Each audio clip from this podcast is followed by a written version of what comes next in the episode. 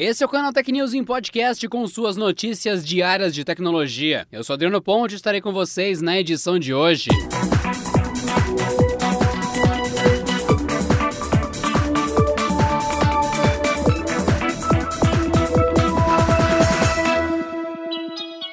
Instagram estuda fazer uma mudança na maneira como os usuários navegam pelos stories. De acordo com um desenvolvedor, o app testa alterar a orientação dos movimentos de horizontais para os verticais nessa parte da rede social. Com isso, a função abandonaria a ideia original, semelhante à do Snapchat, para adotar o estilo popularizado pelo TikTok. A novidade foi descoberta inicialmente pelo desenvolvedor Alessandro Paluzzi, que encontrou a mudança nos códigos do Instagram. O recurso não está ativado, mas um porta porta-voz da plataforma confirmou ao site TechCrunch que trabalha na alteração. Segundo ele, o Instagram está trabalhando em stories verticais com a possibilidade de deslizar para cima ou para baixo para navegar pelas publicações, escreveu Paluzzi. Inclusive, ele publicou uma captura de tela do que seria um aviso do app sobre a mudança em seu perfil no Twitter. Logo em seguida, ele adicionou que o recurso ainda está em teste barra protótipo e pode nunca ir ao ar. Uma moradora da cidade de Brasília precisava trocar o seu iPhone 7, já defasado, e economizou por meses para trocar por um modelo mais novo do smartphone da Apple, mais precisamente um iPhone 12 Pro. Depois de pesquisar e optar pelas Casas Bahia, ela adquiriu o dispositivo por 8 mil reais. Mas o que recebeu foi uma caixa lacrada do aparelho cheia de areia. O caso aconteceu com Lilian Estevanato, uma publicitária de 32 anos, e o que torna a situação ainda mais curiosa é que o iPhone 12 comprado foi vendido e entregue pelas Casas Bahia. Ou seja, não havia nenhuma loja de marketplace no processo. Buscando todas as alternativas possíveis, Lilian tentou contato com as Casas Bahia por diversos canais de comunicação. Primeiro, tentou contato com a loja, depois registrou o caso no Reclame Aqui e por fim fez uma publicação nas redes sociais. Só depois da enorme repercussão, ela foi atendida pela rede varejista. Na sequência, a Casas Bahia entrou em contato com a publicitária para negociar a devolução do valor valor ou o envio de um novo iPhone 12. No diálogo, ela optou pelo envio do aparelho, este que deve chegar até o dia 11 de fevereiro, como informa o UOL. Em resposta, a Casas Bahia afirma que estão investigando o caso junto à transportadora, a Jadlog, e que, abre aspas, repudia qualquer tipo de prática danosa ao consumidor. Fecha aspas.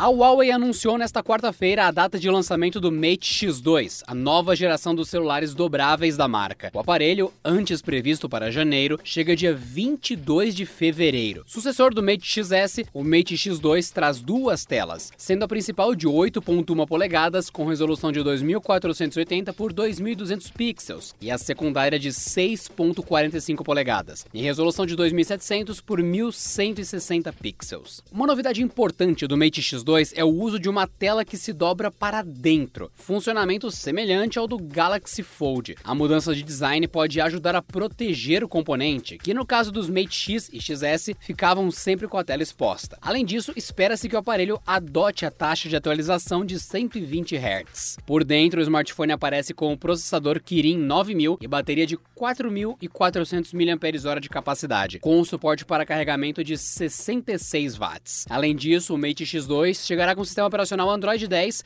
e não o novo Harmony OS. O conjunto fotográfico deve herdar uma configuração semelhante à do Mate 40 Pro. Isso significa uma câmera principal de 50 megapixels, acompanhada provavelmente por sensores de 16, 12 e 8 megapixels na traseira. Já a câmera de selfies traz a resolução de 16 megapixels.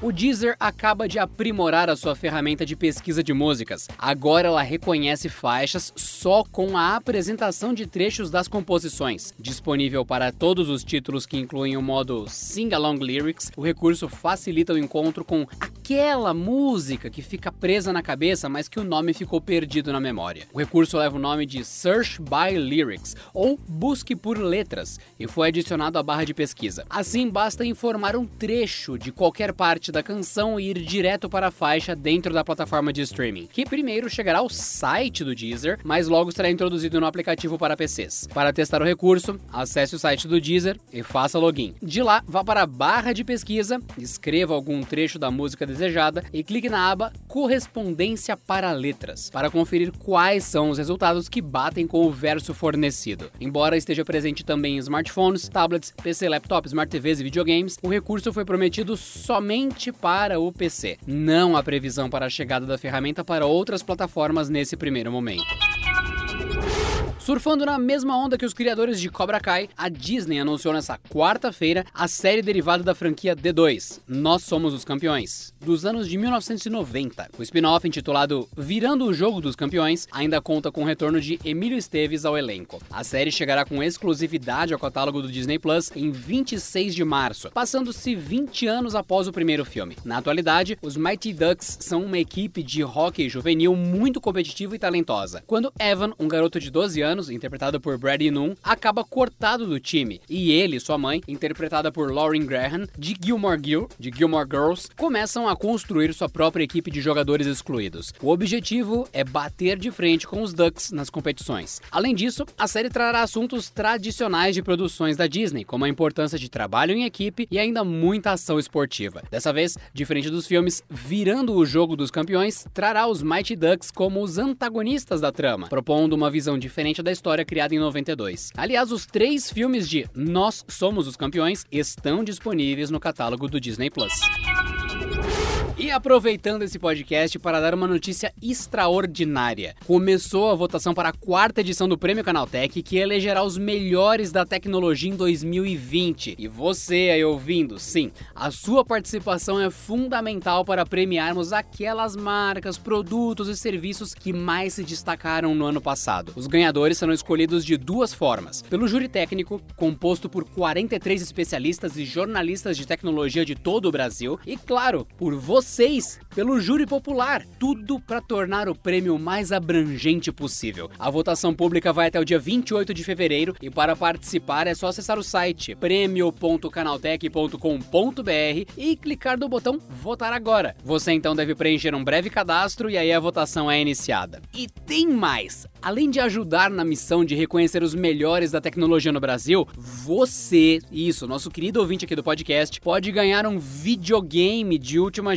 geração, podendo escolher entre os novíssimos Xbox Series X ou PlayStation 5. Funciona assim: aquele de vocês que os votos coincidirem com a maior quantidade de vencedores nas categorias de voto popular será o grande sortudo ou a grande sortuda. Então já vai lá agora prêmio.canaltech.com.br, dê o seu voto, participe e também saiba mais sobre as regras da premiação e tudo mais. Essa edição do Canal Tech News Podcast fica por aqui. A gente volta amanhã com mais notícias de tecnologia e até lá. Esse episódio contou com o roteiro de Rui Maciel e a edição de Samuel Oliveira.